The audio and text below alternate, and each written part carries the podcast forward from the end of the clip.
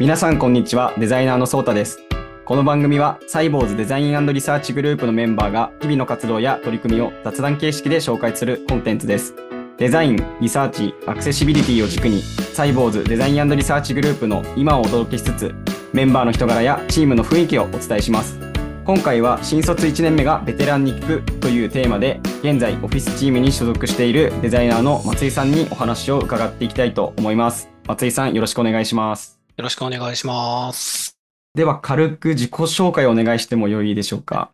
はい。とサイボーズのえデザインチームの松井です。と最近はサイボーズオフィスという製品のデザインをえ担当しております。よろしくお願いします。はい、お願いします。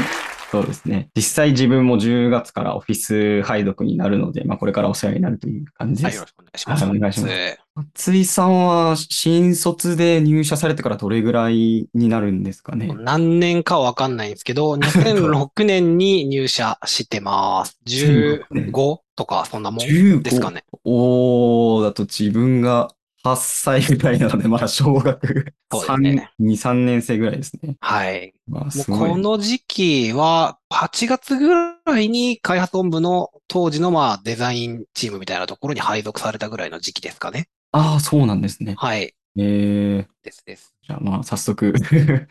はい。本題に入っていこうかなと思うんですけど、はーい。まあ、今回自分まだ入社して4ヶ月ほどなんですけど、その最後はい入社して気になっていることをベテランデザイナーの松井さんに聞いていこうという感じでやっていきたいと思います。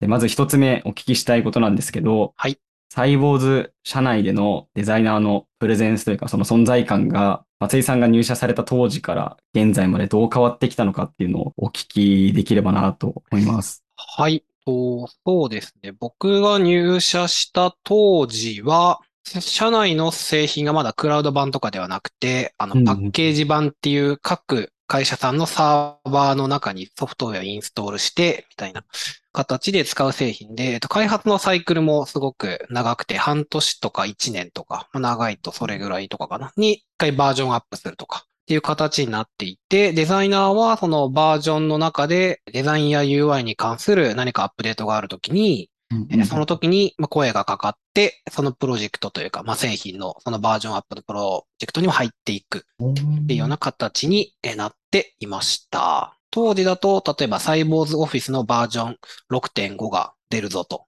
その中でえー UI の改善があるぞってなった時に、じゃあ入って、一緒に入ってやりましょうであるとか。うんうんうん。はい。その時に、まあ、誰が行くっていうのはまあ決まってなくて、その時にいる人で空いている人が入るという、そんなような形になっておりましたね。なるほど。はい。なんか、あれですかね、デザインチームっていうグループがあって、そこからなんか要請があれば派遣されるみたいなイメージだったっですか？そうですね。なので、プロダクトに所属とかいうのはなくて、当時の正確な名前だと UI グループかチームか、なんかそういうような名前になっていて、うんはい、そこに3、4人ぐらいかな。はい、いて、そこからまあ1名が行くとか2名が行くとか、なんかそんなような形で行ってました。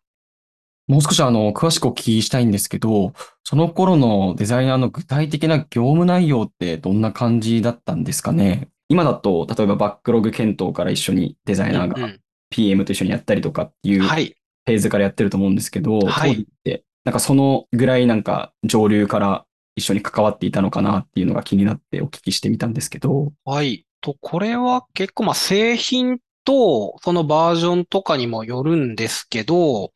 ほぼほぼ作るものとか UI の設計時点まで終わっていたものを、まあ装飾をうまいことやってくれっていうものもあれば、要件自体は決まっているので、とただ UI どうしようかみたいなところから話が来ることもあればっ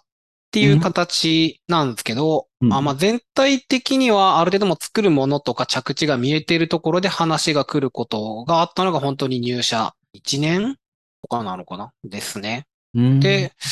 そういう時期があってから、えっと、当時、えっと、僕ともう一人の弊社のまあデザイナーの方で、その UI とか機能とか作る上で、ユーザーがそもそもどういう、お客様がどういうあの問題があって何を解決したいからっていうのがわからないと、ちんと価値提供できないんじゃないかみたいなやりとりは、とまあ、自分たちと当時の開発責任者とプロダクトマネージャーの人と話をして、ドキュメントの中に、はい。あの、解決したい問題はこうで、まあ、こういう状態にしたいですっていうのをきちんと書くみたいなところの仕組みというか、そこのお必要だよねっていうところにはえ参加して、とそういうフェーズから入っていくようにはなっていきましたね。ただ、これも、あの、やっぱり誰がそのプロダクト担当とかっていうのがないので、まあそういうのを検討して、それが取り入れられるバージョンのまあ開発が終わったら、一旦なんか解散というか、デザインチームはまたなんか仕事あったら声かけますね、みたいな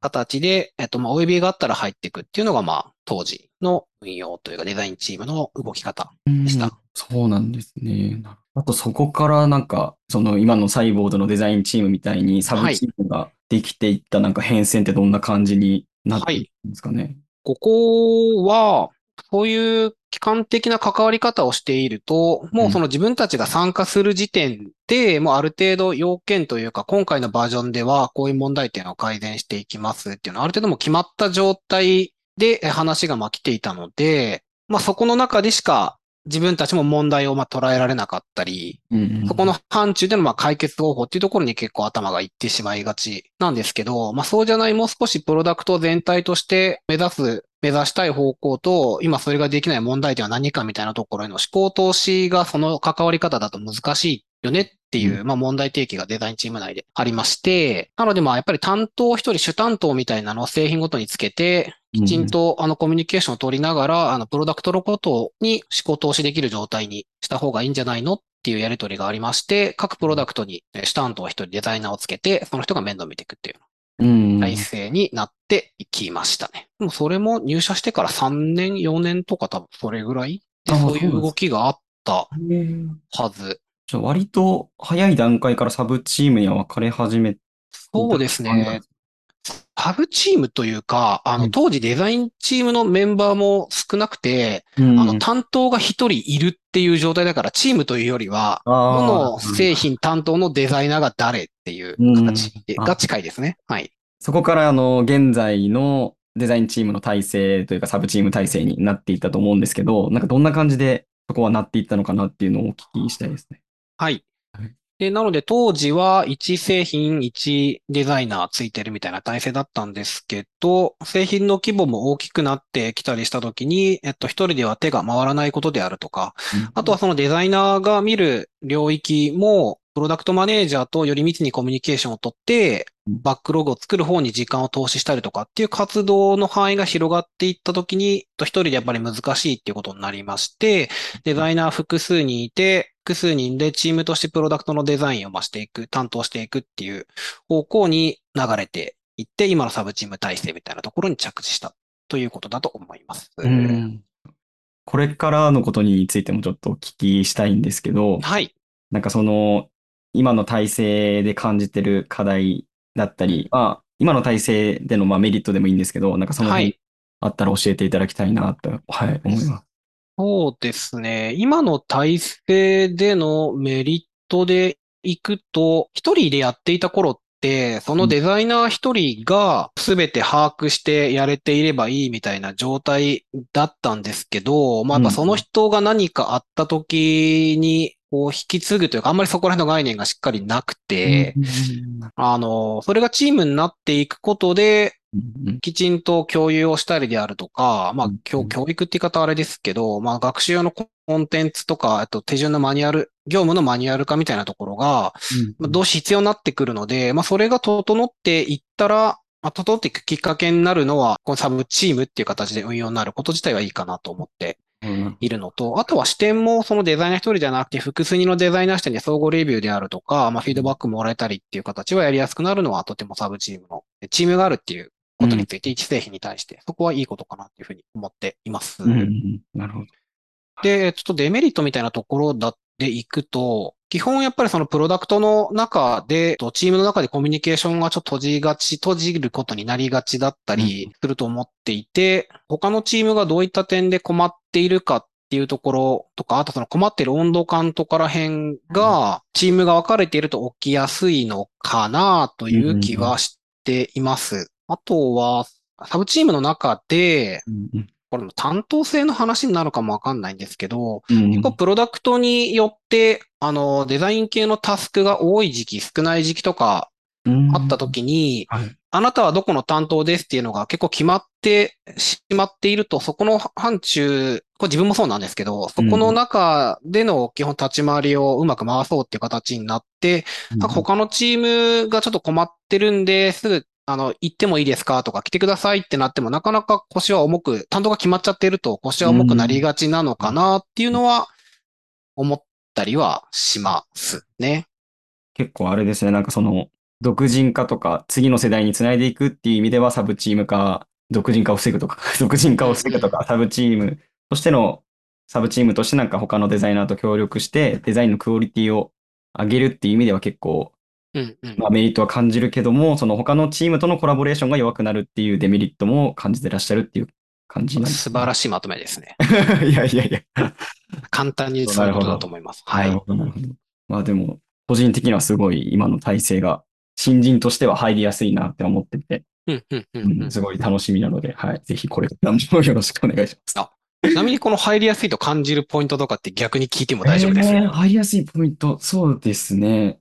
まだ今、本配属前の準備期間で、まあ、いろんなミーティングに少しずつ参加している状況ではあるんですけど、まあ、その中で感じている入りやすいポイントとしては、やっぱりサブチームは少人数なので、密にコミュニケーションが取れるっていうところがやっぱり大きいですね。はい。まあ、不安だったり疑問をすぐにメンターの方に共有したり、お話しして解決することができるので、まあ、業務に対して常にポジティブに、まあ、モチベーション高く向かっていけるのではないかなっていうのはすごく感じているので、うん、やっぱりその点で入りやすいなっていうふうには、はい、思っていますね。はい。なるほど。ありがとうございます。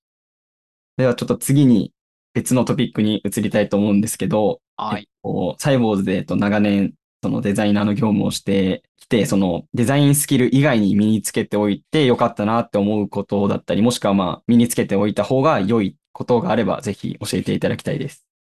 ここはなんかどんなデザイナーになりたいかとか、その後どうかんうん。なりたいと考えてるかによると思うんですけど、うんうんうん。自分が実務やっていてよかったなと思うのは、うんあの、まあ、技術面とか実装面の知識とかスキルっていうのは、えっと、すごくあっても、エンジニアの方とコミュニケーションを取るときに、まあ、すごく役に立つなっていうのは思います。うんうんうんまあ、HTML とか CSS は Web アプリなので、そのあたりはまあ使ってもそうなんですけど、もうちょっと実装に近い周りの、うんそうですね、Web だと JS だったり、あとはなんかその製品を作ってるフレームワークの部分であったりとか、そういったことっていうのは知っておいて、全然あの損はないなとは思っ